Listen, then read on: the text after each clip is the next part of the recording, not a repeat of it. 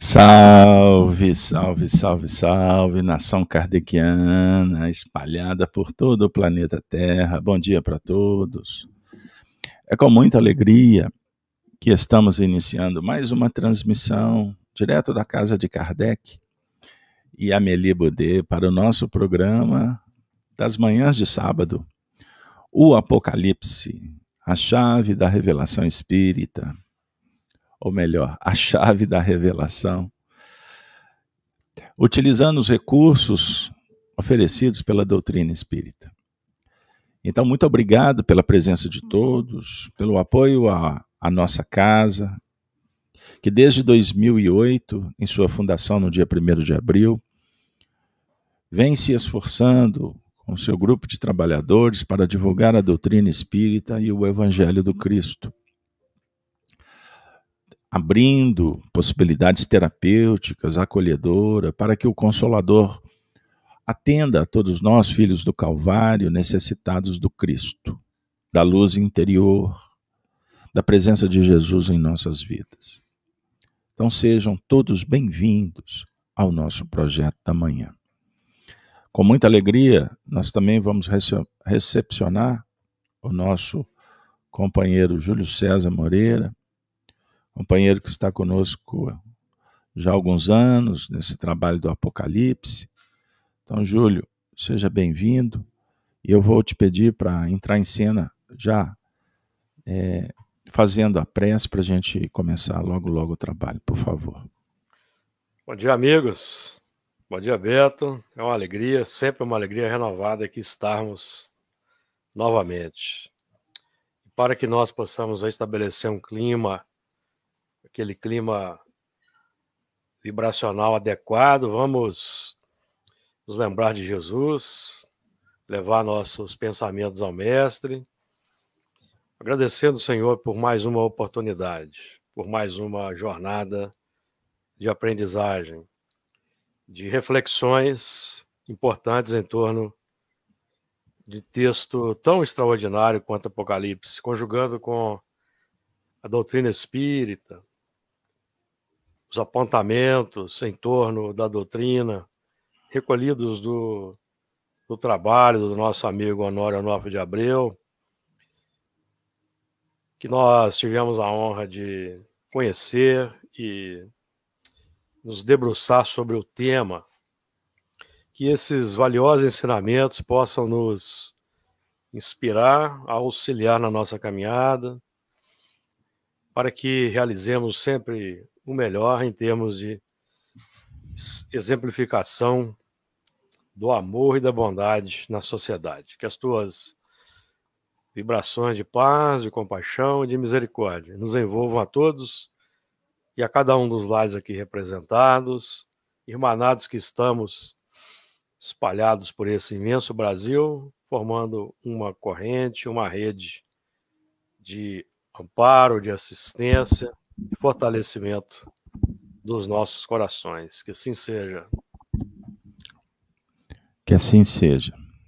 Que assim seja. É... Pois bem, é...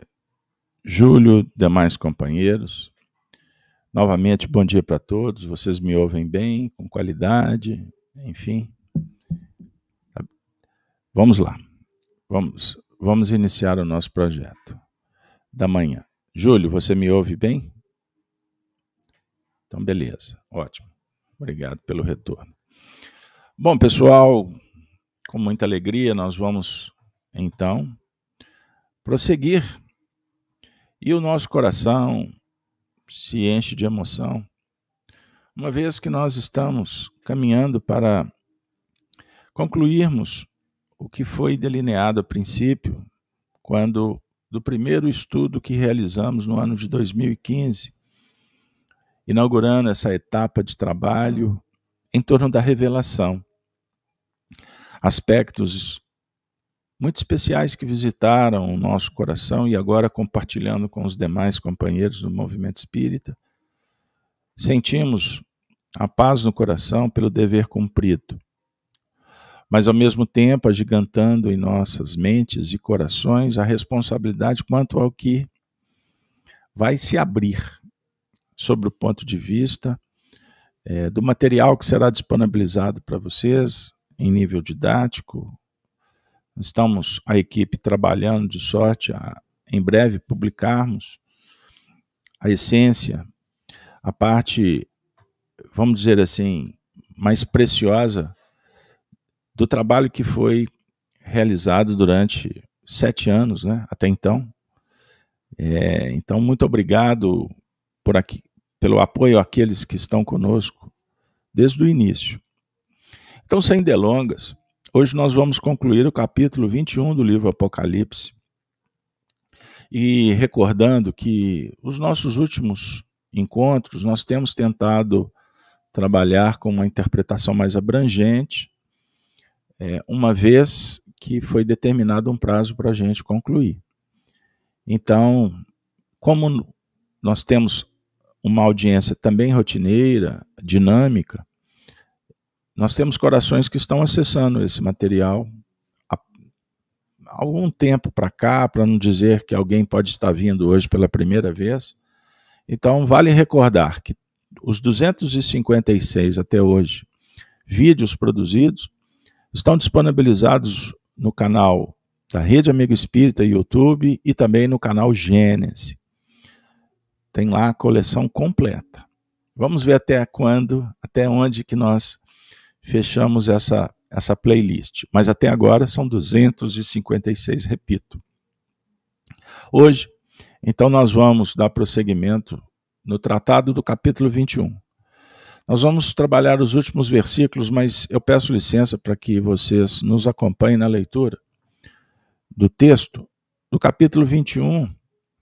E para dar um gostinho a mais, né, Júlio? Nós estamos acabando o trabalho e vamos pedir um pouquinho de paciência para o pessoal, no sentido de fazer a leitura do todo, para que a gente possa criar aquela sintonia no bem. E vi um novo céu, primeiro versículo, e uma nova terra. Porque já o primeiro céu e a primeira terra passaram e o mar já não existe. E eu, João, vi a santa cidade, a nova Jerusalém, que de Deus descia do céu, adereçada como uma esposa ataviada para o seu marido. E ouvi uma grande voz do céu que dizia: Eis aqui o tabernáculo de Deus com os homens. Pois com eles habitará, e eles serão o seu povo, e o mesmo Deus estará com eles e será o seu Deus. E Deus limpará de seus olhos toda lágrima E não haverá mais morte, nem pranto, nem clamor, nem dor, porque já as primeiras coisas são passadas.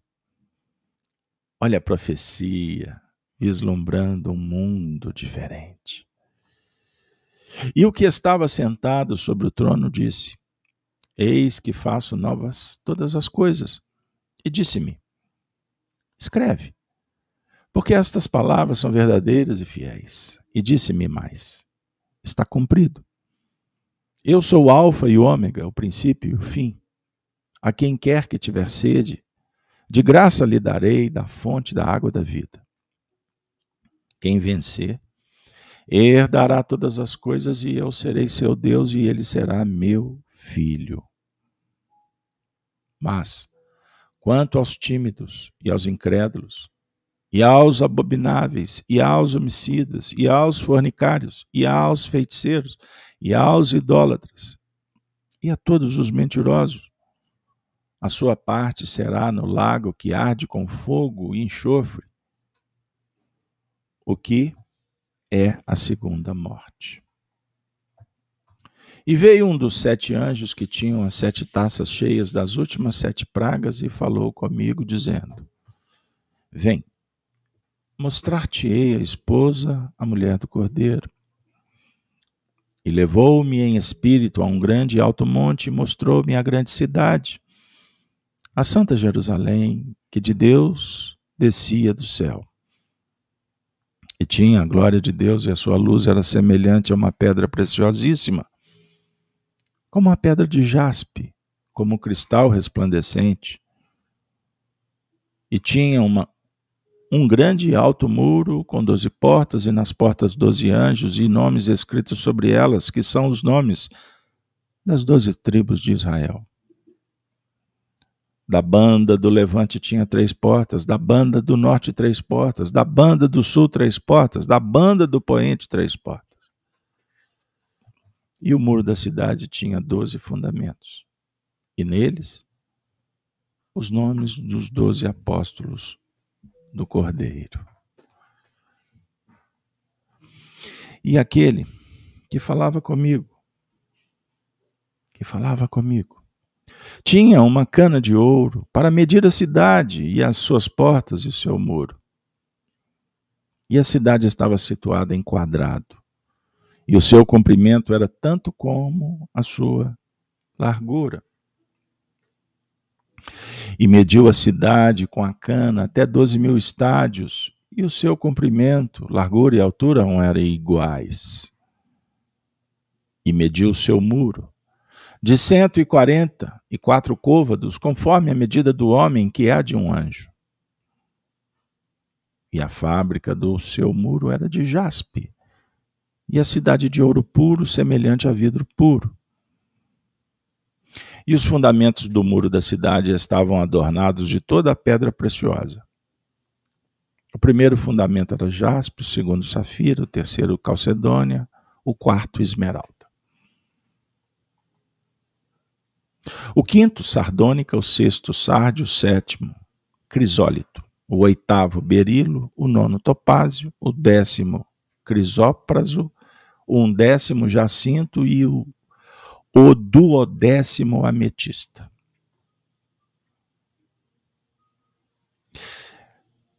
Até aqui nós trabalhamos na última semana. Agora nós vamos ler o versículo 21 ao 27, para que a gente trabalhe no dia de hoje. E as doze portas eram doze pérolas. Cada uma das portas era uma pérola e a praça da cidade de ouro puro, como vidro transparente. E nela não vi templo, porque o seu templo é o Senhor, Deus Todo-Poderoso e o Cordeiro. E a cidade? E a cidade? Não necessita de sol nem de lua para que nela resplandeçam, porque a glória de Deus a tem alumiado e o cordeiro é a sua lâmpada. E as nações andarão à sua luz, e os reis da terra trarão para ela sua glória e honra, e as suas portas não se fecharão de dia, porque ali não haverá noite. E a ela trarão a glória e a honra das nações. Por fim, e não entrará nela coisa alguma que contamine. E cometa abominação e mentira, mas só os que estão inscritos no livro da vida do Cordeiro. Pessoal, extraordinária visão. Vamos lá. Nós Trabalhamos no último encontro com o tema A Nova Jerusalém. E hoje, a nova civilização. Pois bem,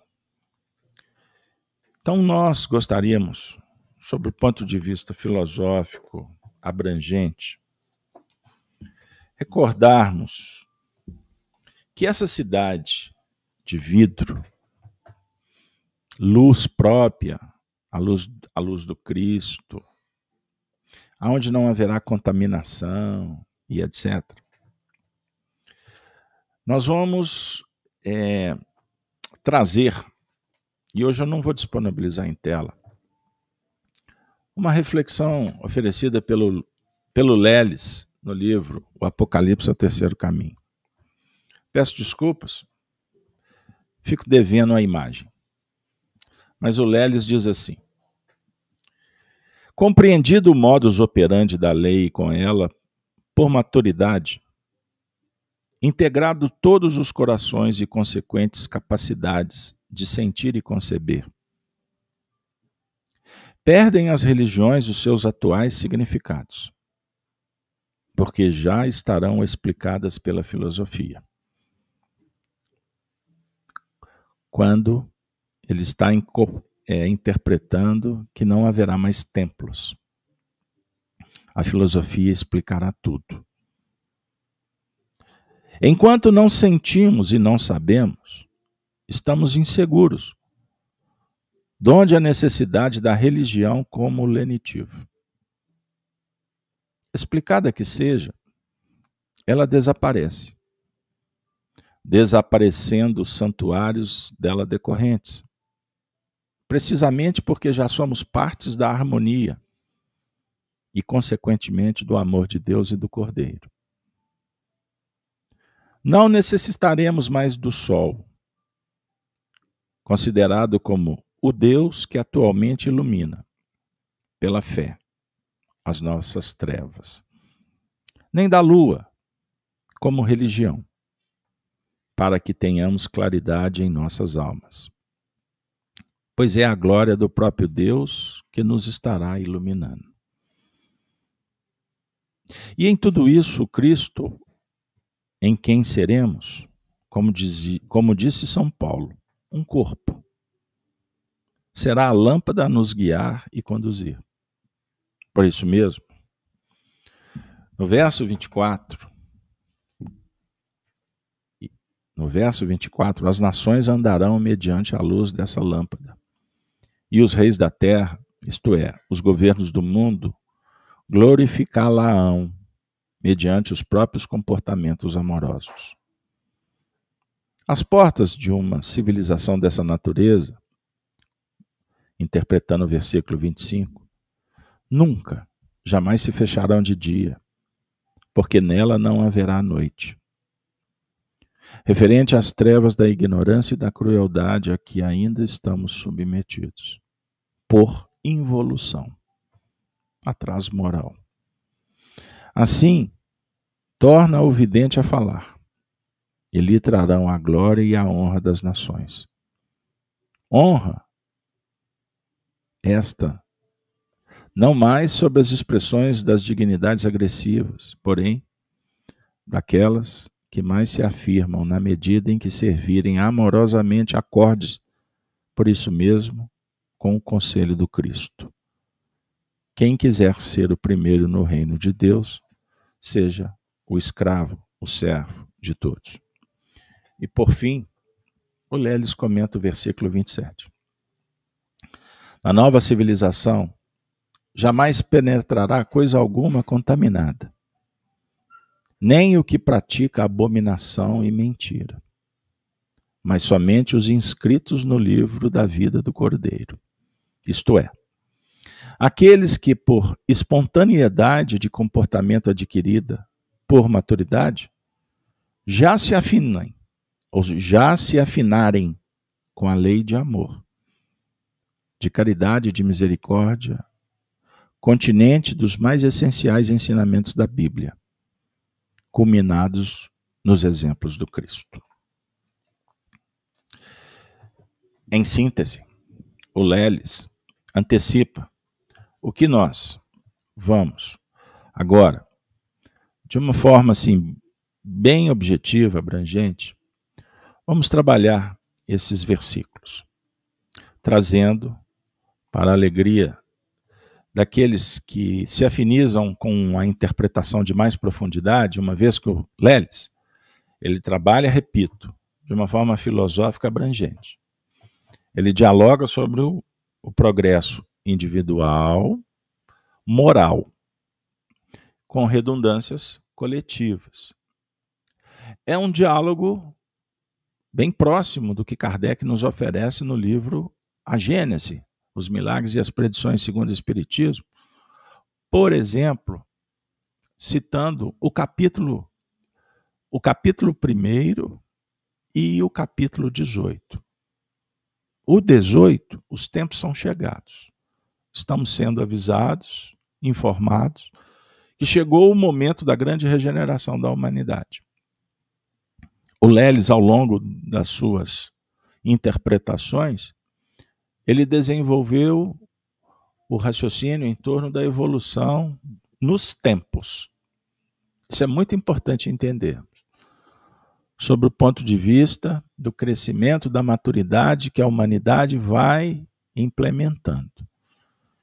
Então, observem que na reflexão final, ele fala dessa nova civilização, de um novo mundo, em que a justiça, o amor e a caridade, numa expressão kardeciana, serão a tônica, serão a base da sociedade. A liberdade de consciência vinculada à responsabilidade no ato do dever moral. O mundo será bem diferente. A profecia nos auxilia a vislumbrar.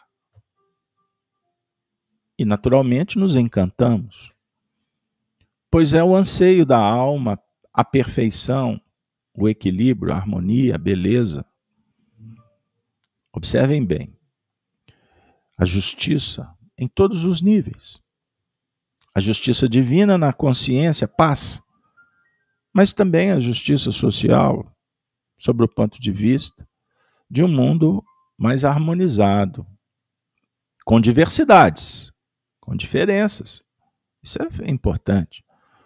Então não tem aqui aquela ideia de passar a régua e tá tudo certinho assim, naquele ponto, bem ajustadinho, místico, religioso todo mundo vestindo a mesma roupa, ganhando o mesmo salário, torcendo para o mesmo time, eu sendo da mesma religião. Só para fazer uma brincadeira assim. Não é isso. Mas sob o ponto de vista da interação. Primordialmente a fraternidade numa relação, respeito. Compreenderam? Um debate nobre, sem polarização, sem violência, sem presunção de verdades ou de julgamentos precipitados, enfim. Kardec, no livro A Gênese, tem uma expressão espetacular quando ele fala que a sociedade do futuro ela vai se basear na fraternidade. Aí, na sequência, ele vai falar na igualdade, na justiça, na caridade. Mas ele começa falando fraternidade. Pergunto para vocês: não é a grande bandeira do Cristo? Do, de Jesus planetário? Sejamos fraternos. Essa, esse é o, o propósito do cristão. Vejam bem, é a base, fraternidade. Nos dias, nos dias que caracteriza a nossa evolução, no nosso time, a gente quer liberdade, quer igualdade, mas a fraternidade a gente nem se lembra. Lá na frente, o que vai ser a base é a fraternidade, pois sem ela não há igualdade. Sem fraternidade, como é que nós vamos discutir liberdade? Entenderam? Isso é muito importante. E vamos em, mais adiante, o estudo do Apocalipse tem nos ajudado, porque a evolução, a tônica do trabalho, não. Liberdade, na verdade, nós vamos discutir com os espíritos sobre expansão da mente. A mente é um campo da consciência desperta. Então, o que garante a liberdade é, é o despertar da consciência. Estou falando em nível científico, espiritual, tá bom? Metafísica, não. Conhecimento, revelação que chega pelas vias mediúnicas sérias, seguras, como foi a de Chico. Aliás, aliás, Chico Xavier é, que foi um, um grande homem, uma alma indiscutível, sensível, fraterna, tolerante, amiga, sincera, fiel. Mas o que veio através do Chico é para as próximas gerações. Para as próximas gerações. Nós tivemos uma, uma informação que ela foi confirmada esses dias, quando Chico confidenciou para alguns companheiros, Júlio, que quando Valdo Vieira, Valdo Vieira, optou em deixar o Chico pelo caminho e seguir a sua vida pessoal, Chico lamentou e disse que o projeto da obra de André Luiz contemplava mais nove livros. E que isto definiria um atraso na revelação espiritual que poderia replicar por mil anos. Porque o médium Valdo Vieira era extraordinário. Arnaldo Rocha nos conta da sua capacidade. Aliás, poeticamente, o Valdo era dez vezes, é, é, dez notas acima, até do próprio Chico, a veia poética dele. A captação do pensamento de André Luiz sob o ponto de vista científico, a gente consegue identificar a diferença nas obras que foram é, psicografadas em parceria, os estilos, as especificações, os detalhamentos de informações. Naturalmente, alguém pode dizer, mas o, o, o Valdo tinha, era formado, tinha conhecimento científico. Não, tudo bem que facilita, mas ele foi preparado para isso. E, então imaginem André Luiz com mais nove livros. E quando você pega Nosso Lar e vai caminhando até chegar na última obra, a gente vai vendo o tanto que o, que o conteúdo vai se robustecendo. É uma cadência em crescimento. Imaginem mais nove, quantas coisas chegariam para a gente. Então, uma escolha representou é, uma alteração num contexto de um planejamento. Então, nós temos um planejamento individual e coletivo. Por que, que eu estou falando tudo isso? Porque a revelação espírita, ela vai nos auxiliando para que a gente tenha elementos que conjuguemos com o conhecimento e terreno, para a gente planejar melhor e ir aprimorando os nossos processos de evolução íntima e coletiva. Não podemos dissociar uma da outra. Certo? O nosso foco principal é o íntimo. Que se você não fizer a luz, não adianta resolver lá fora. Então conheça a ti mesmo, base. Domina as, o teu temperamento, as tuas emoções. Administra as suas tendências. E transforma a ti mesmo. Faça luz. Porque não adianta a gente preocupar com o luzeiro do caminho sem a luz própria. É a conclusão da interpretação que o Leles nos ofereceu. Então, dito posto, Júlio, eu vou trazer aqui, é, de uma forma assim, bem abrangente, o que, que te chama mais atenção? Vai começar com você o versículo 22. É, vão assim ser cirúrgicos, porque são cinco versículos. O versículo 21, capítulo 21, versículo 22, eu vou disponibilizar aqui. O texto diz assim: opa, eu tenho que, eu tenho que mostrar para vocês, né? Só para mim não adianta. E nessa terra, nessa civilização, nesse painel, nessa morada espiritual, não vi templo, porque o seu templo é o Senhor Deus Todo-Poderoso e o Cordeiro. O que, que, que te chama a atenção, Júlio, sobre esse versículo? A ideia principal. A ideia principal desse versículo é que você já, você já deu o tom Abre aí no. Peraí. Tá aberto, tá aberto.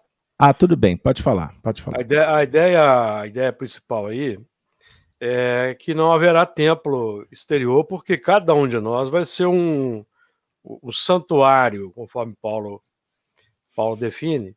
Vós sois o santuário do Deus vivo Então, nós vamos expressar, irradiar é, a lei pelo amor, que é o. A, a lei é o amor. Então, eu me recordo da questão 918 do Livro dos Espíritos, não tem como não me lembrar dela, em que o, está definido lá que o Espírito demonstra sua, o seu progresso real quando ele cumpre a lei de Deus.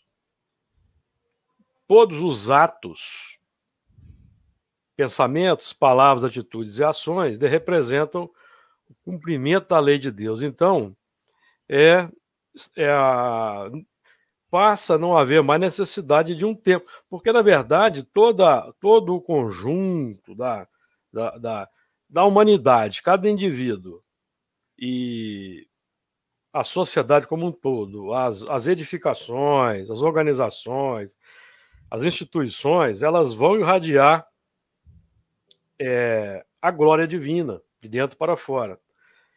Porque aí nós estamos vendo a, o, é, o futuro.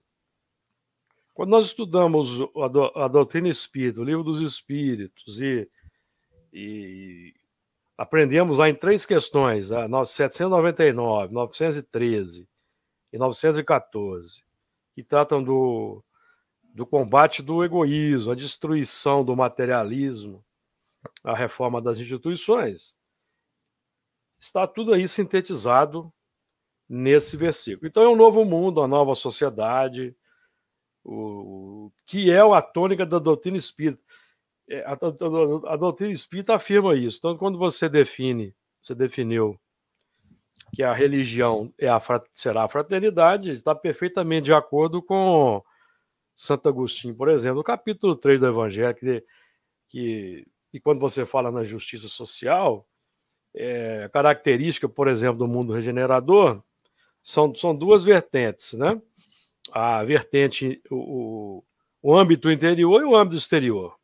Então ele define lá é, que a, perfeita equidade vai presidir as relações sociais e em todas as frontes será lida a palavra amor. Eu acho que está perfeitamente dentro desse, desse versículo aí né? que foi dito de uma maneira simbólica, porque no estágio nosso hoje, o templo exterior ele ainda é necessário como uma forma de radiação.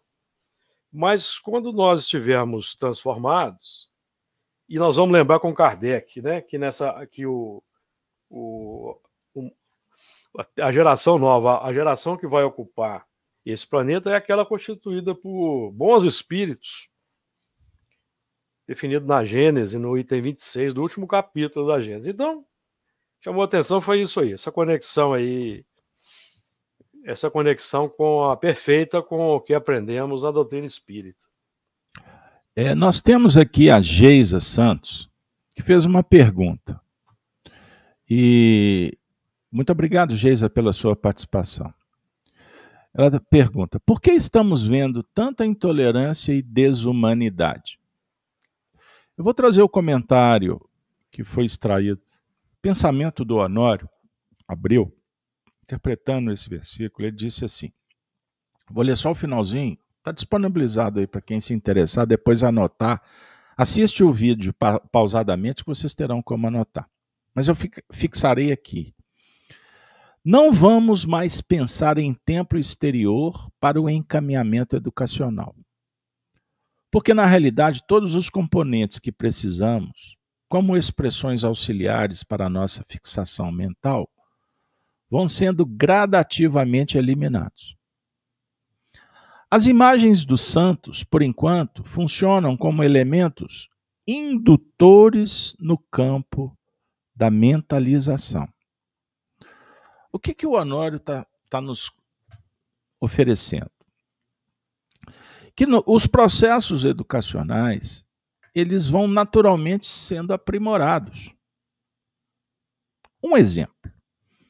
Nós viemos para o estudo do Apocalipse matriculados numa escola da educação moral e espiritual. Então, tem determinados momentos que nós vamos discutir as questões morais, virtude, valores, princípios. crenças. Mas em determinados momentos nós também fazemos um trabalho para educar, para burilar a mente, que é consequência. Você está alterando o seu padrão vibracional. Com isso, você terá mais sensibilidade.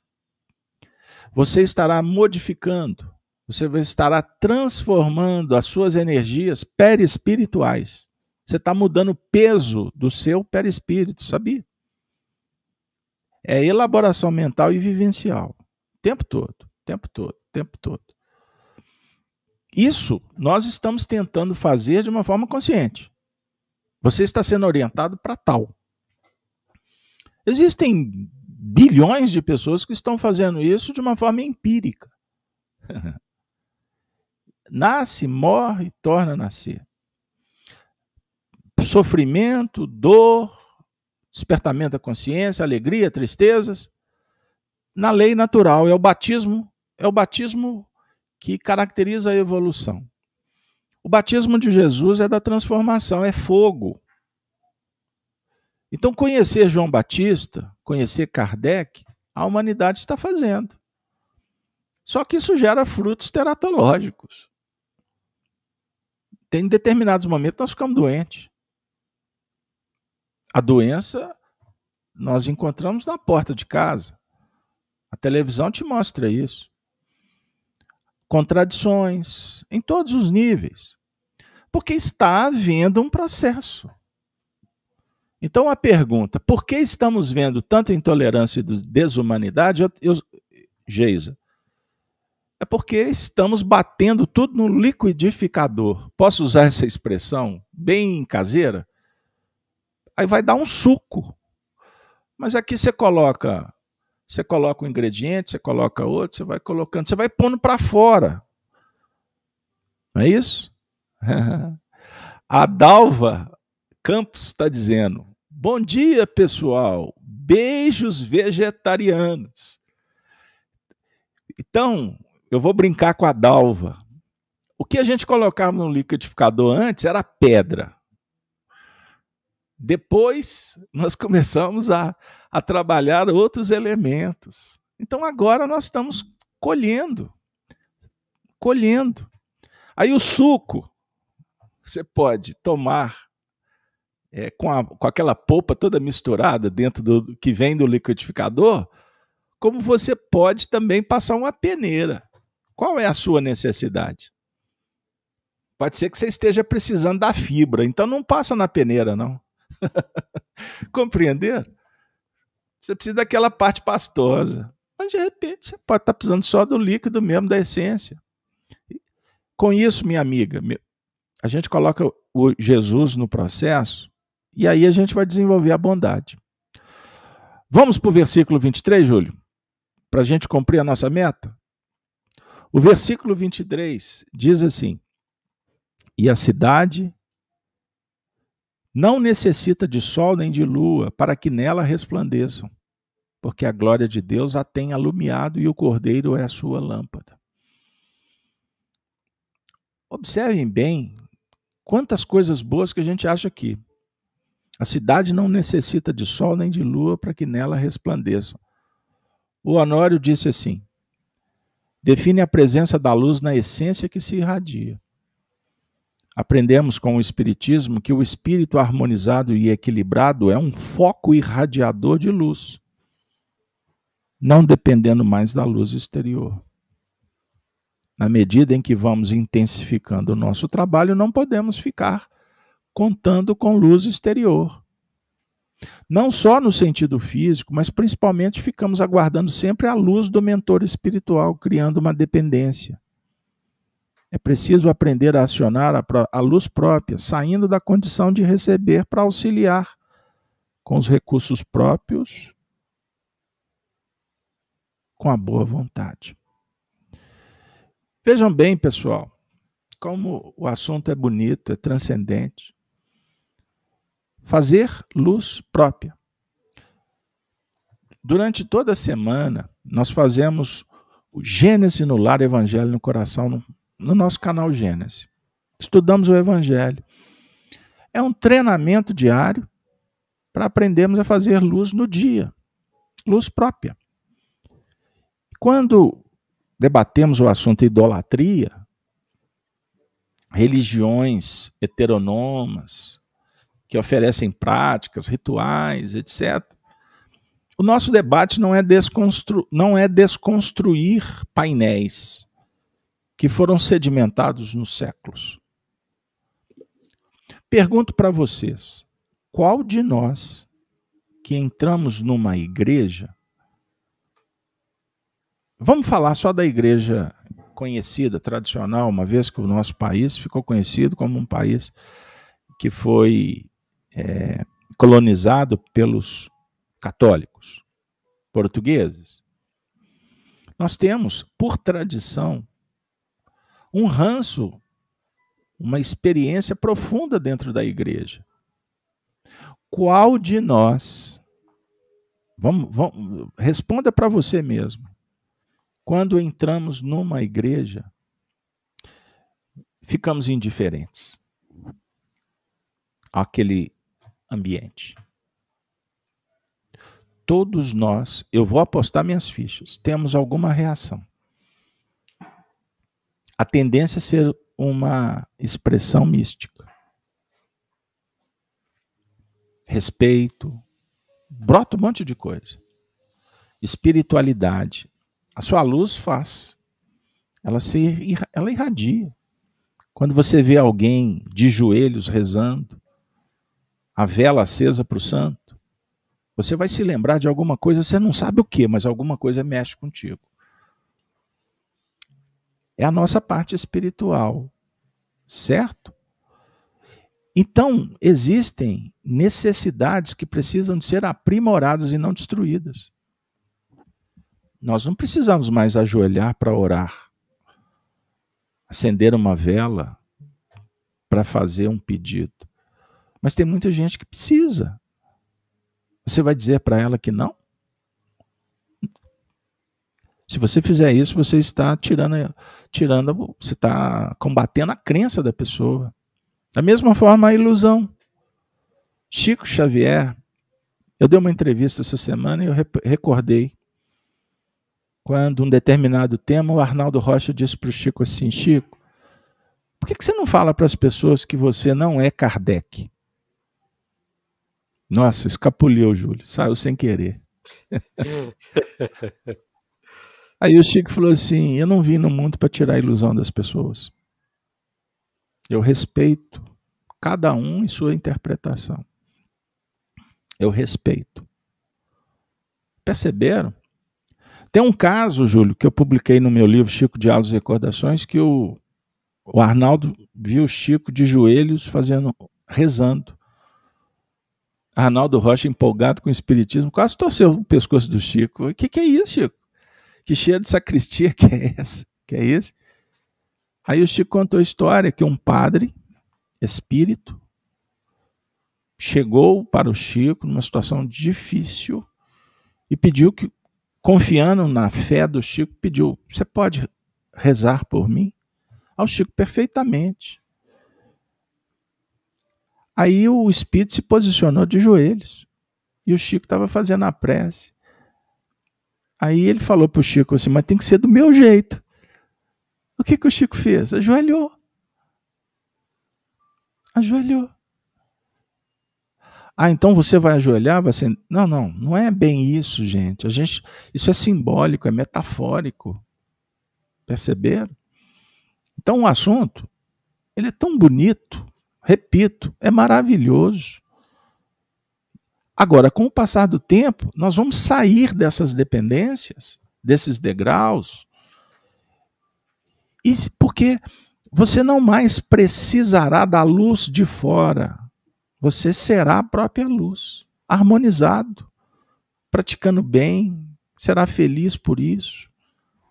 Aí as dores do caminho você vai se movimentar para minimizar, mas sabendo que ela é necessária para o despertar da consciência do semelhante. Lembrando que nós não estamos livres, imunes. Então, o próprio Honório, Júlio, na sequência, ele vai esmiuçar porque a glória de Deus a tem alumiado, o cordeiro é a sua lâmpada. Então, a, a essência da ideia é essa, tá, Júlio? Então, eu vou ler o versículo 24 para você comentar o que mais te chama a atenção, para que a gente possa caminhar. Depois a gente faz uma amarração geral. Versículo 24 diz assim: E as nações dos salvos andarão à, à sua luz, e os reis da terra trarão para ela sua glória e honra. De quais nações que nós podemos trabalhar? O Honório trata aí das nações interiores. Comenta aí, Júlio. Sim, as nações interiores que representam nosso, as nossas inumeráveis existências no seio de vários povos, ao longo do tempo, e inclusive até de, de, das nações de, de outros orbes, porque os mundos são solidários, e as nações interiores que vão se formam na nossa intimidade o ponto de interação, de conjugação com as nações exteriores, na pauta aí dos, dos movimentos é, dos movimentos benditos pelo, pelo sistema do contato social, que é muito importante, a interação, a interação social.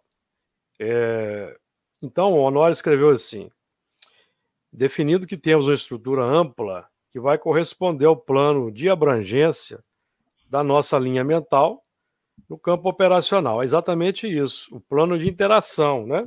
Nós trazemos aí um, um arcabouço, um substrato que nos dá condições de, de operar, de interagir com os diversos caracteres, os caracteres mais heterogêneos que ainda caracterizam o nosso mundo.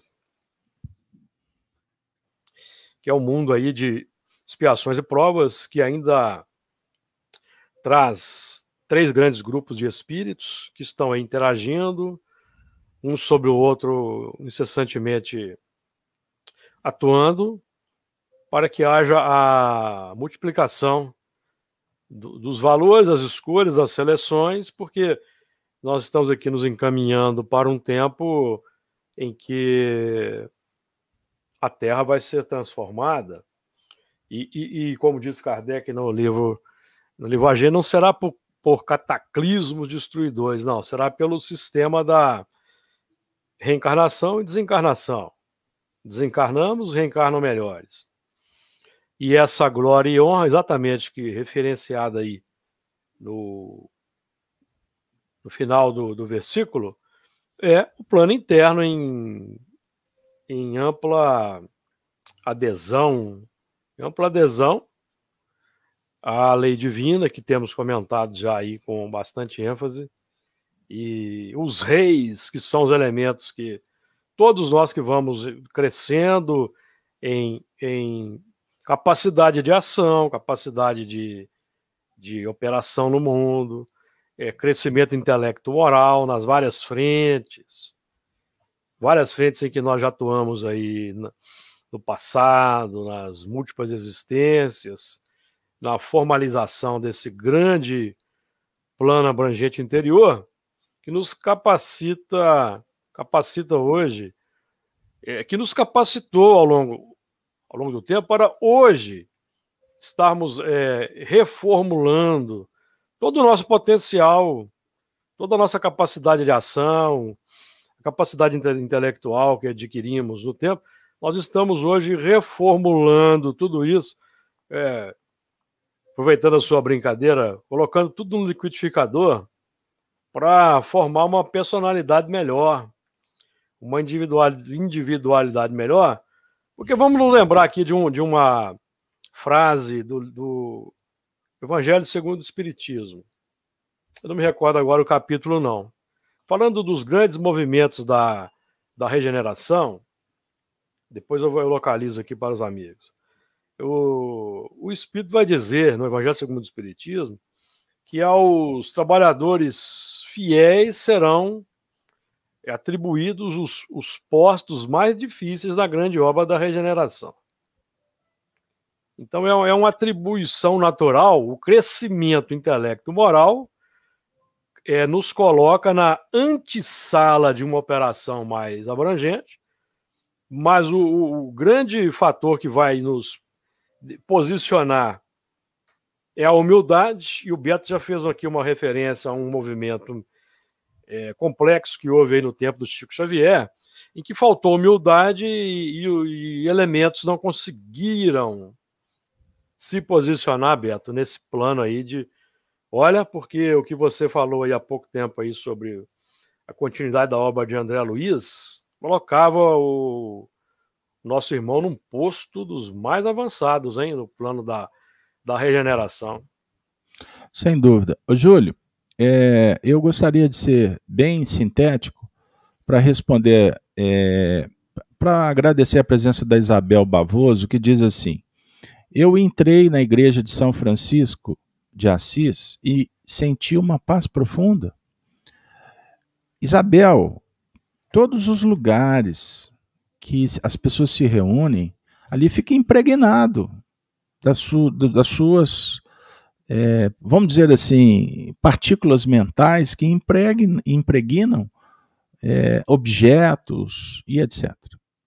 As igrejas, é, o, o, todas as pessoas sentem o que ali representa, o que ali encontramos, a fé das pessoas. Então, quando uma pessoa entra sensibilizada, com a percepção aberta, ela pode obter é, valores, elementos que possam auxiliá-la, sem dúvida alguma.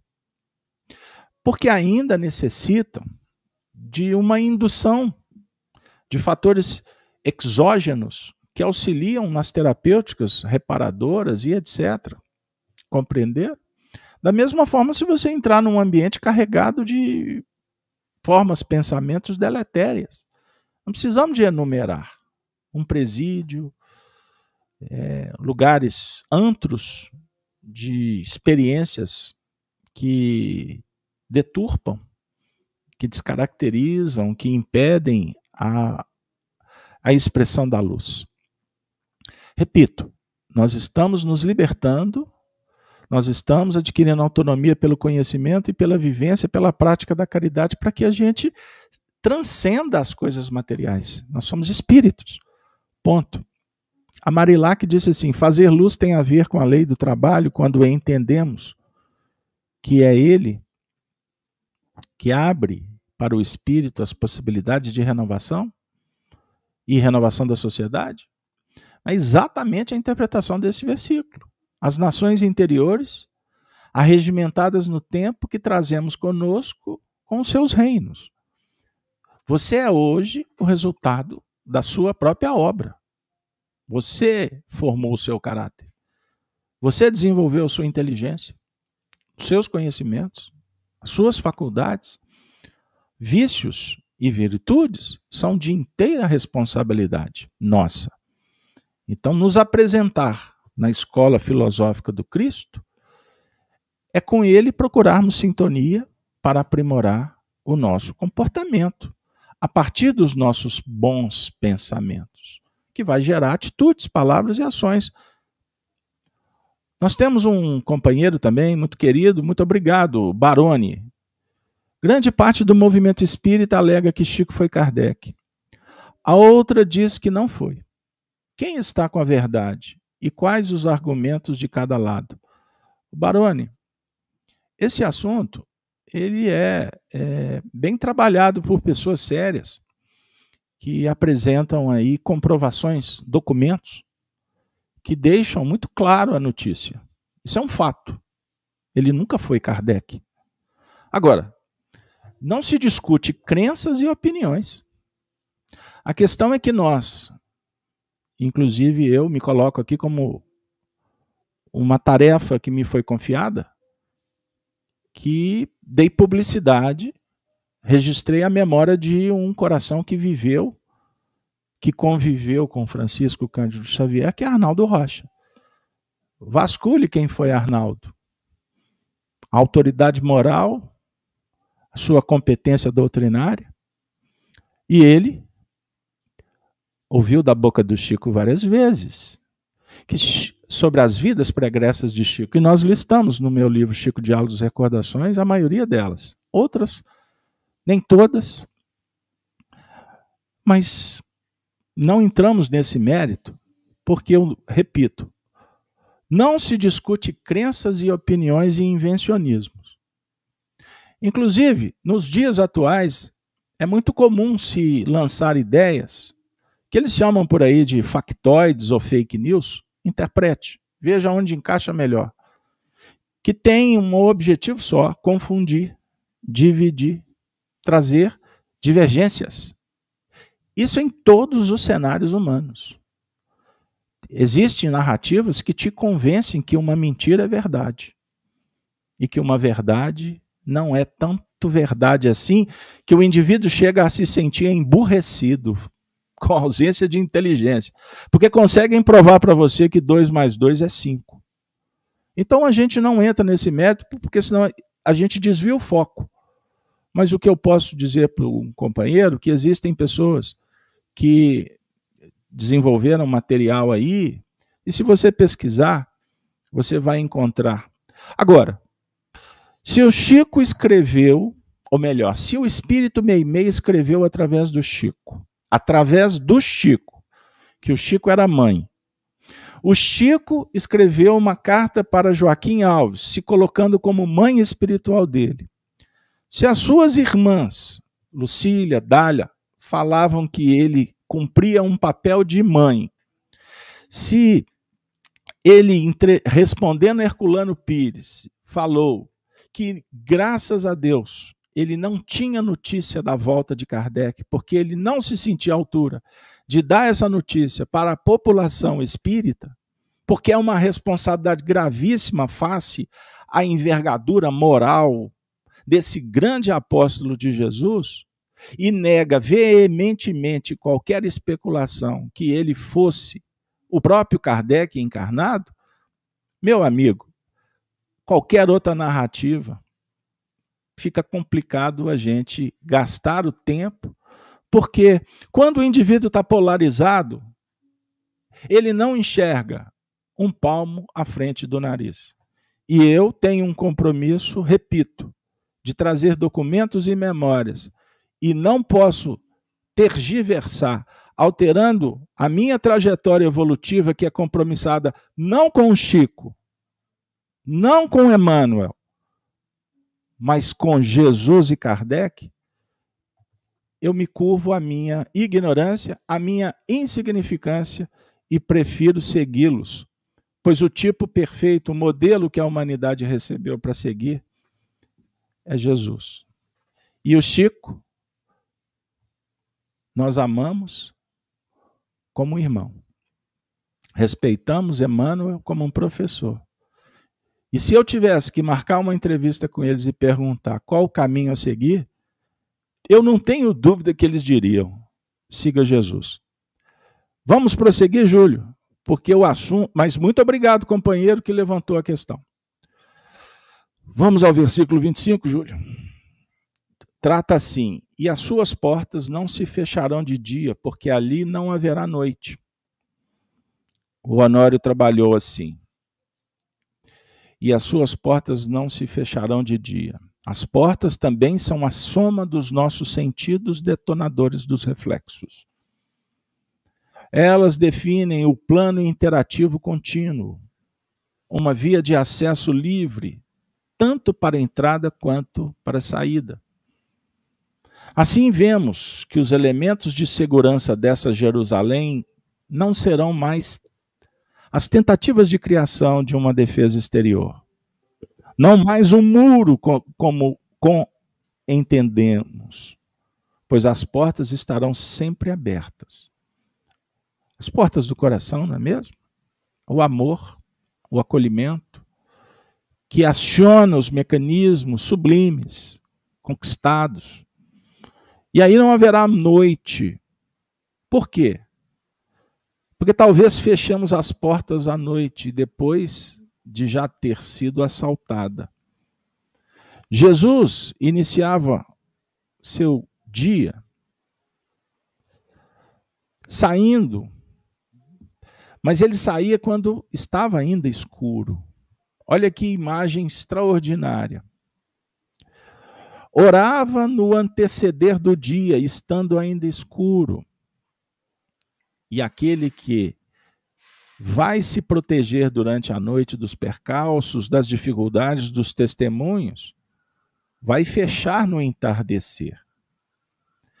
O que, que define? Que estando integrados a um processo, não temos que fechar a porta, porque a defesa passa a ser pessoal. Por enquanto, temos que ter essa defesa no plano da, de confiança e no poder superior. Mas se confiamos e não e não colocamos o cadeado no portão, podemos ser assaltados nesse mesmo dia. No outro sentido, no plano espiritual, na medida em que se avança, a noite acaba cedendo lugar aos planos absolutos da evolução.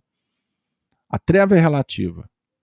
Ela é sempre transubstanciada em luz. Para cada um de nós operar no amor, para chegar o momento em que a luz irradiará perenemente. Não haverá noite, porque ela é componente para se encontrar a luz. É o momento das aferições, dos cuidados e cautelas pela falta de luz, que, uma vez sendo encontrada, faz com que a noite desapareça. Um problema que surge representa a noite, que deve ser aproveitada para o aprendizado que ela propõe. E a luz intrínseca que surge pela solução adequada dos desafios, em constante irradiação, faz com, a no... com que a noite desapareça. Bora lá. Pequeno comentário, tá? Para não ficar confuso, porque é uma síntese de pensamento. Precisamos ser didáticos. O Ronaldo, olha aqui, eu vou pela pergunta do Ronaldo, Júlio. Olha como é que ela vai ajudar na prática. Quem aceita conviver com alguém que persiste na imperfeição é compassível, compassivo ou cúmplice? Olha que pergunta extraordinária para falar sobre o dia e a noite, ou a noite e o dia. Vamos pensar, Ronaldo. Vamos construir juntos, porque não tem resposta pronta. Eu estou adequando aqui para explicar o versículo. Qual a autoridade que nós temos para dizer para o outro que ele está certo ou errado? Começa por aí. O que é imperfeição para uns pode não ser para o outro. Não é verdade? Bom, mas vem aquele papo. Na sua casa, entra quem você convida. Não é verdade? Você não vai deixar entrar dentro da sua intimidade alguém que vai chegar aqui para julgar os pratos no chão, os talheres no banheiro. Não funciona assim. Então nós temos que identificar onde temos responsabilidade, sobre o ponto de vista de dizer não e aonde somos chamados para dizer sim. Meio termo não existe. A ideia de que no futuro não haverá noite é no sentido da luz ser plena. Por que, que nós precisamos da noite? É o contraste. Nós precisamos da dualidade. A noite sugere reflexão, o dia, o trabalho. Com Jesus, a noite sugere trabalho. Porque ele trabalha de dia também. Só que ele trabalha de noite numa dinâmica em que ele adequa, porque senão ele constrange. É como se ele ficasse de madrugada é, na mesma. De, é, é, num, numa operação que consola, que adormece, que medica. E de dia, ele fala assim: vem cá, vamos pescar. Vamos pôr a mão na massa, vamos suar. Vamos para a oficina. A vida nos sugere o tempo todo isso. As alternâncias, elas são didáticas para a expansão da mente. Nós não temos fôlego para ficar 24 horas por dia pensando. Por isso o corpo descansa. Perceberam o que eu quero dizer? Nós precisamos das energias da noite e o espírito se deslinda do corpo para facilitar essa assimilação. Os orientais tratam como a energia do prana, absorvida de uma forma muito específica pelo plexo, é, pelo centro de força esplênico. Sabiam disso? Ela é metabolizada naquela região ali do fígado. Energia mental, tá bom? É uma energia espiritual, passa pelo coronário. Passa pelo laríngeo, pelo cardíaco, pelo gástrico. Se vocês não repousar, não é só o seu corpo que vai cansar. Ele precisa. O perispírito ainda se ajusta, se adequa a um plano é, vibratório. Mas há de chegar um tempo que o espírito puro não precisa dormir. Júlio, o, a, a, a, a, perspectiva da pergunta diz mais ou menos assim: é, quando está caracterizado uma imperfeição social, porque existe a imperfeição pessoal e a social, aquele comportamento que destoa, né?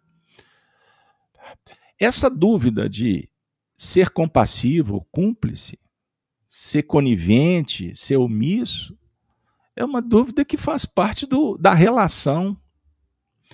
As dúvidas que temos entre o falar ou não falar, isso tudo é aprendizado para a gente. Então, quando nós olharmos para o irmão como um aprendiz, como nós somos, e que Deus. O Júlio sempre cita essa questão, né, Júlio? 262? Que Deus não apressa a expiação? 262A, Deus não apressa a expiação, sabe esperar. E, e concernente a essa dúvida do amigo, ele pode, vai obter uma ajuda expressiva no Evangelho segundo o Espiritismo, capítulo 10, itens 20 e 21. Kardec faz essas perguntas aí com relação a, é, ao que fazer. É uma, é uma reflexão interessante isso mesmo, Deus não apressa a expiação, sabe esperar. Então, por, por exemplo, o elemento aí, se ele é muito imperfeito, ele é um, um delinquente. É, aqui na Terra nós temos o Poder Judiciário, a polícia, temos as instituições que vão colaborar com para a solução, não é isso? Os nosocômios. É, imaginemos se nós não tivéssemos essas instituições na Terra são o, o, criminoso que é cerceado, ele está sendo beneficiado pra, pela misericórdia, porque ele não, ele não vai dar expansão aos, a, a, sua complicação, então ele vai ser contido. É um movimento de contenção. E, e, que é inerente, não tem como. É o processo de evolução, contato social. Não é? Então, qual a maneira de nós, é, por exemplo, individualmente a gente conseguir eh, criar autonomia própria, porque nós aqui estamos tentando estabelecer na intimidade uma, uma mentalidade, uma filosofia de vida que nos ajude a atuar nesse mundo completo. Nós estamos no meio do. Roberto, vou, vou voltar àquela brincadeira que você fez, tá? Nós estamos no meio desse liquidificador aí sendo misturado aí. Juntos e misturados. Juntos e misturados. Então, a gente está doido para colocar a cabeça para fora desse liquidificador. Aí não dá, porque ele te puxa. puxa. É a força, é a força centrífuga, né? Não, é, a força centrífuga. A, centrífuga. A, a, a, nossa noite particular, né, que é a treva, a, a gravidade puxa para baixo. É verdade. Ou, ou, ou, o buraco negro, aí pode, a gente pode. O Onói gostava de fazer essas, essas essas comparações, é, buraco negro, lembra disso? Você falava de. É, eu não participei, evidentemente, pessoalmente, amigos. O Beto participou, eu não. Eu só estudei o assunto depois, eu ganhei e tal. Isso é uma longa história. Uma hora nós vamos poder contar isso direitinho. Aí eu, O, o, o, mas como é que a gente sai dessa? É praticando o amor, que a gente começa a, a, a entender o processo. O, a gente vai saber discernir e ajudar esses irmãos, né? Só para concluir, o, o, o Honório, ele usou uma um, certa feita, ele usou um símbolo que eu achei extraordinário. É, uma pessoa perguntou assim: Nossa, senhor Honório, mas assim, é, eu tenho hora que eu me sinto numa areia movediça, envolvido por muita lama. Como é que a gente faz para sair daí? É, é, será que não vai vir uma mão que vai puxar a gente de fora? Aí o Honório virou e falou assim: Pois é, a, a questão toda é o seguinte: que a gente fica querendo sair, mas o que, que o Espiritismo propõe? É a entrada. Que a gente entre. a pessoa entrou em pânico. Mas eu não aguento de tanto problema. Ah, mas isso, é, é, descer, é, descer para subir. Ué. É descer para subir, é o evangelho. Jesus disse: o filho do homem é aquele que. que quem subiu é aquele que desceu. É, é essa é a dinâmica. Então nós temos a noite para refletir, para descer para o vale na hora certa, para trabalhar. Ou então o pescador que sai pela madrugada tem um momento oportuno que favorece a pesca. Então existem os ciclos evolutivos que caracterizam os processos que necessitamos. Da mesma sorte que nesse compêndio é, que nos oferece tantos elementos, nós temos as relações. Então, o, o, Ronaldo, ele já até manifestou no chat aqui, agradecendo a resposta que clareou para ele. Ô, Ronaldo, é, mas eu vou aproveitar que você tem o sobrenome de Costa, vou brincar com você, né? Ó, e, isso, aí, e, isso, aí, é nepotismo, hein? Nepotismo. É, deve ser. Então, os Costas têm uma necessidade, viu, Ronaldo? A gente tem que aprender a carregar peso. Peso, não é à toa que a gente tem esse sobrenome. Então, veja bem, é, as nossas cruzes, elas têm o nosso número. Ela tem, ela caracteriza as nossas necessidades. Então, existem cruzes que nós temos que carregar silenciosamente, outras dialogando, outras cruzes dialogando e orando, esperando. A gente tem que aprender a trabalhar a filosofia de forma que ela nos traga é, uma reflexão conhecimento para adquirirmos sabedoria. Ontem eu recebi um telefonema e eu vou aproveitar para trazer mais um ensinamento para mim e para quem está acompanhando. Porque esse telefonema veio de um coração que está aqui conosco nesta manhã. Me apresentou um problema. A pessoa estava em pânico. Eu ouvi,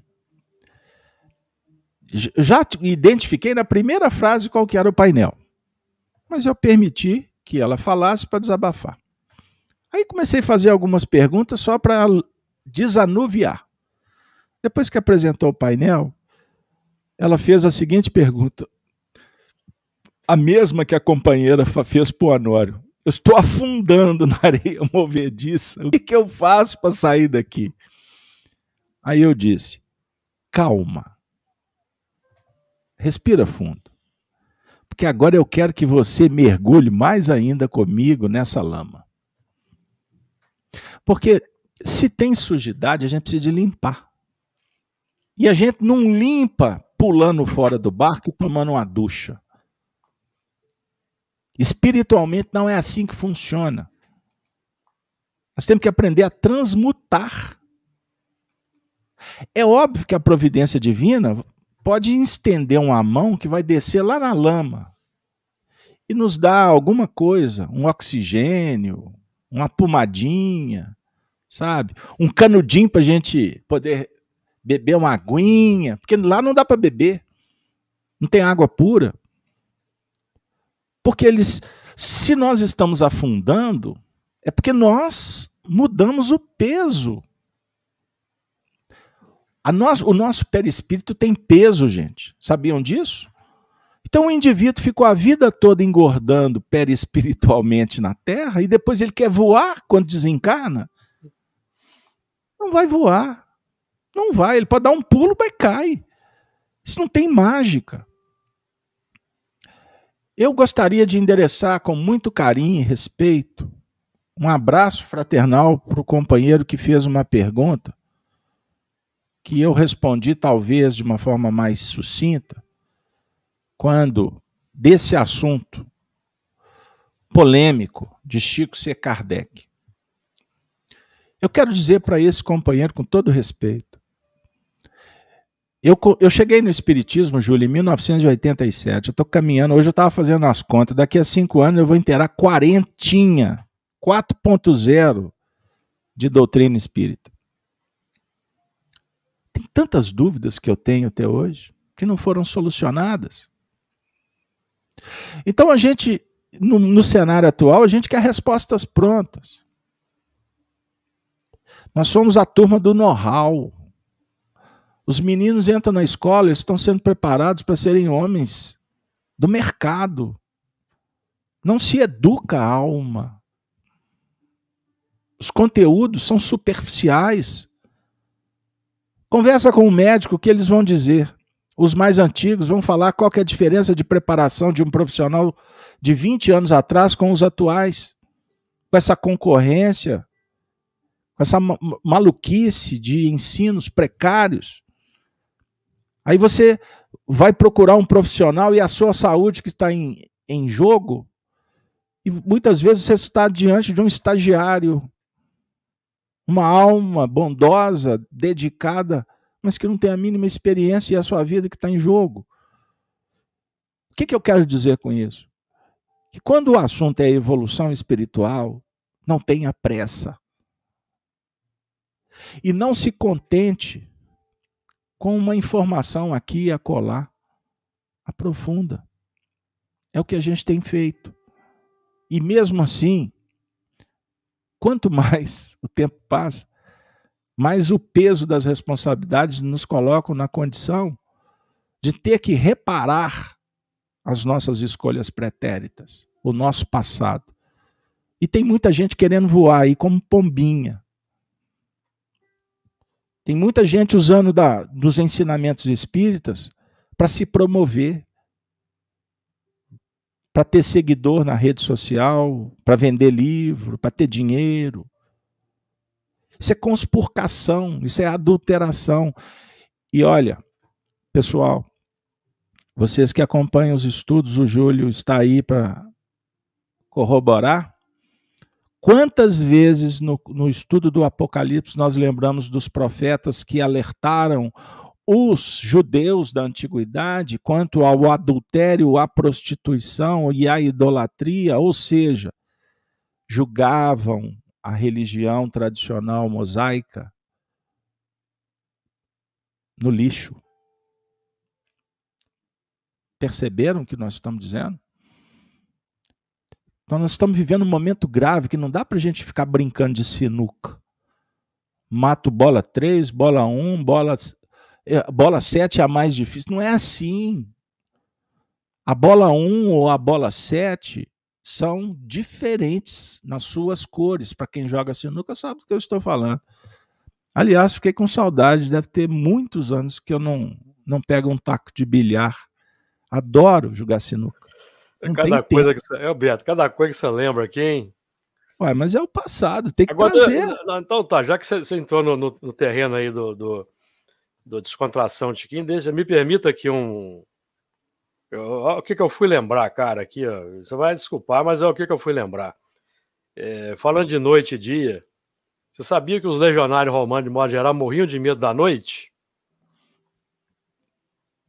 Aí o que, que, que, os celtas faziam? Os conterrâneos de Kardec, lá no passado, lá no conterrâneo do druida Kardec, eles iam lá para eles iam por meio das florestas, na porta da fortificação, ficava tocando uns umas cornetinhas que chamava cornix, e, e eram uns ruídos assustadores, os legionários ficavam tudo em pânico. Tudo em pânico. Olha o que eu fui lembrar, cara, é culpa sua, viu? Pois bem, Ô, Júlio, nós temos dois versículos para encerrar e temos cinco minutos. Vamos lá? Versículo 26. E a ela trarão a glória e a honra das nações. Deixa eu disponibilizar para o povo aqui, porque eu, é, é, eu vacilei. Só um instante, abriu, agora, vamos lá. E o versículo 27? O texto diz assim: E não entrará nela coisa alguma que contamine e cometa abominação e mentira, mas só os que estão inscritos no livro da vida do Cordeiro. Esse versículo diz assim: olha que extraordinário. Aqueles que apresentam essas tônicas não encontrarão piso vibracional para viver nesse ambiente. Não foi o que acabamos de dizer? Mas só os que estão inscritos no livro da vida do Cordeiro. O que, que significa? Não se trata dos inscritos no livro da vida do Criador. Olha o cuidado do Honório. Porque se fosse no livro da vida do Criador, todos somos espíritos. Mas ele está falando, Jesus na e captado pela evidência de João, inscritos no livro da vida do Cordeiro. O que, que significa? Aquele que já extrapolou o plano de temer a Deus no campo de relação com as forças que vigem e regem o universo, para o território de identificação com as expressões irradiantes espetacular. Extraordinária frase do nosso querido Chico Xavier. Arnaldo Rocha, Honório. Pois todos fazem parte de um plenário de espíritos que nos chamam a atenção para o mergulho profundo nos ensinamentos. Tem horas que nós somos surpreendidos. Tem hora que você procura entrar numa linha de sublimação, mas as forças impeditivas aparecem. E médiuns invigilantes não percebem que são instrumentos para impedir a manifestação da luz. Estou dando um toque carinhoso, respeitoso. Mas como médium, fique atento. Nós estamos chegando no momento final do trabalho. É um instante de abrir a percepção para o mundo que vale a pena. Eu não tenho interesse não mais. Não podemos ter com pedregulhos, com cascalhos que existem por aí. O Chico dizia que as questões espirituais a gente sai como se no mercado tivéssemos muitas, muitos alimentos disponíveis. O mercado é livre. Você pode adquirir tudo, tudo, tudo. Tem horas que a gente compra coisas que não precisamos. E como a gente falou do peixe, você pode comprar peixe estragado. Cuidado com que peixe você está comprando. Nos tempos que vivemos, falsos profetas abundam. O nosso interesse não é verificar quais sejam eles. O que nos importa é não sermos, não estarmos vinculados ao que não agrega.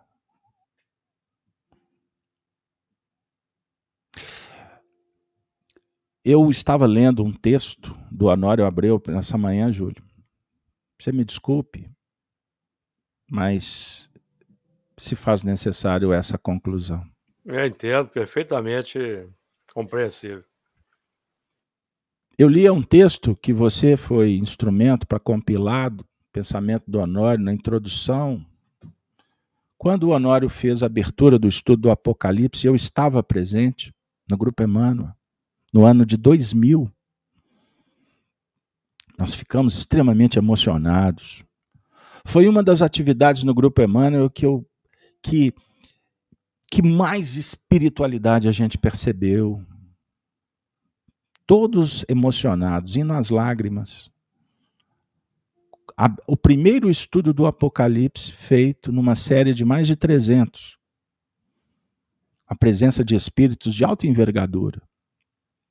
Nos sentíamos indignos de estar ali presente.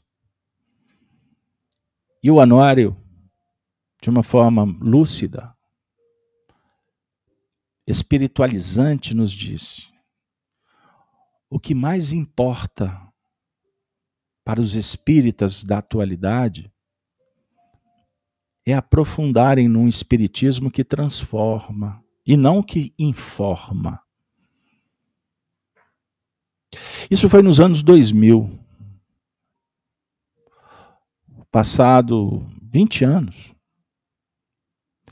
Muitas vezes a sensação que temos é que o, o movimento espírita se empobreceu.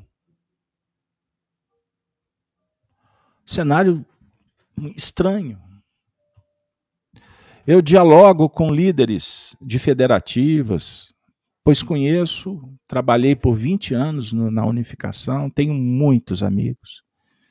E a preocupação de da grande maioria exatamente com a superficialidade que campeia no movimento espírita. Quantidade em detrimento da qualidade. Longe de afirmar que o nosso trabalho tenha, mas a, a família Kardec, a casa de Kardec, que nós fundamos e representamos, tem um único objetivo: sentir Jesus e se transformar. O Espiritismo é uma chave, mas não é a única. Então, cuidado com o espiritismo social, um espiritismo que ocupa o tempo das pessoas, para não dizer, um espiritismo que fazemos terapias para se realizar face às nossas fragilidades e transferir para outros o que nos compete fazer. Eu repito, Júlio, e você sabe por que, que eu estou falando isso? Eu amo, amo a doutrina espírita. Minha vida toda foi dedicada, e eu não estou aqui para falar de vaidades, mas eu dediquei a minha encarnação ao Espiritismo e vou até o fim. E cheguei num ponto da nossa trajetória que não realmente me interessa. as conspurcações do movimento espírita. Meu pai, certa feita, me disse que é melhor não saber muito. Porque quando a gente sabe tanto, tem momentos que entristecemos, é de se lamentar. Mas como brincamos, e agora eu encerro de uma forma leve, estamos no liquidificador. Então, cada um que se encontra aqui, amigavelmente, respeitosamente, humildemente, eu dou uma dica. Não deposite as suas crenças e valores no que alguém te disse. Constate. E sinta, viva a sua experiência profunda, para que você se liberte e não seja ainda enganado pelas falsas profecias e falsos profetas que colocam um crachá no peito, se autopromovem para enganar e desviar. É o que eu posso dizer com desejo sincero de não falar disso mais. Que Deus nos abençoe. E com muita alegria, Júlio, fica assim encerrado o capítulo 21, convidando vocês para a semana que vem nós iniciarmos o capítulo 22 com muita alegria no coração. Porque quando começamos, Júlio, em 2015, eu fazia sozinho, entre aspas, né? Você chegou, acho que se não me engano, em 2017, não foi? 2017. Para mim é uma, uma honra. Quando, quando nós começamos, confesso para vocês, eu não sabia aonde que ia dar, aonde a gente ia conseguir chegar. E nós estamos concluindo uma etapa. Aí você, uma... encontrou, aí você encontrou um camarada lá no supermercado Roma, né, Beto? Que veio aqui hoje dizer que os romanos ligado, ligado pelo. Exatamente, presta atenção. E aí fica essa imagem. As, contradi... as contradições da história. Você está igual, Júlio. Os romanos, aliás, estão igual a um médium que eu conheço, que frequentava a nossa casa espírita. E ele tinha uma mediunidade muito complicada, muito exacerbada, ele tinha dificuldades em administrar. Quando a gente estava fechando o centro, aí ele, ele ajudando a apagar a luz, Aí ele falava, Carlos Alberto, pelo amor de Deus, não me tranque aqui dentro. Eu falei assim, mas por quê? Eu morro de medo dos espíritos. Eu falei assim, que médium é esse, hein? mas é isso aí, é uma brincadeira carinhosa que a gente fazia e eu faço com todos, pois nós só tememos e sentimos insegurança porque existe um apóstolo ilustre desconhecido no nosso meio, que a gente já ouviu dizer chamar Allan Kardec. Conheça Kardec, pois ali nós vamos encontrar a porta aberta para chegarmos pertinho de Jesus. Minha amiga, meu amigo, Júlio, família, muito obrigado. De alma e coração, só temos que dizer: Ave Cristo. Ave Cristos que aspiram à glória de servir em teu nome, te glorificam e saúdam. Um beijo, um abraço respeitoso para todos. Até a próxima semana, se Deus quiser.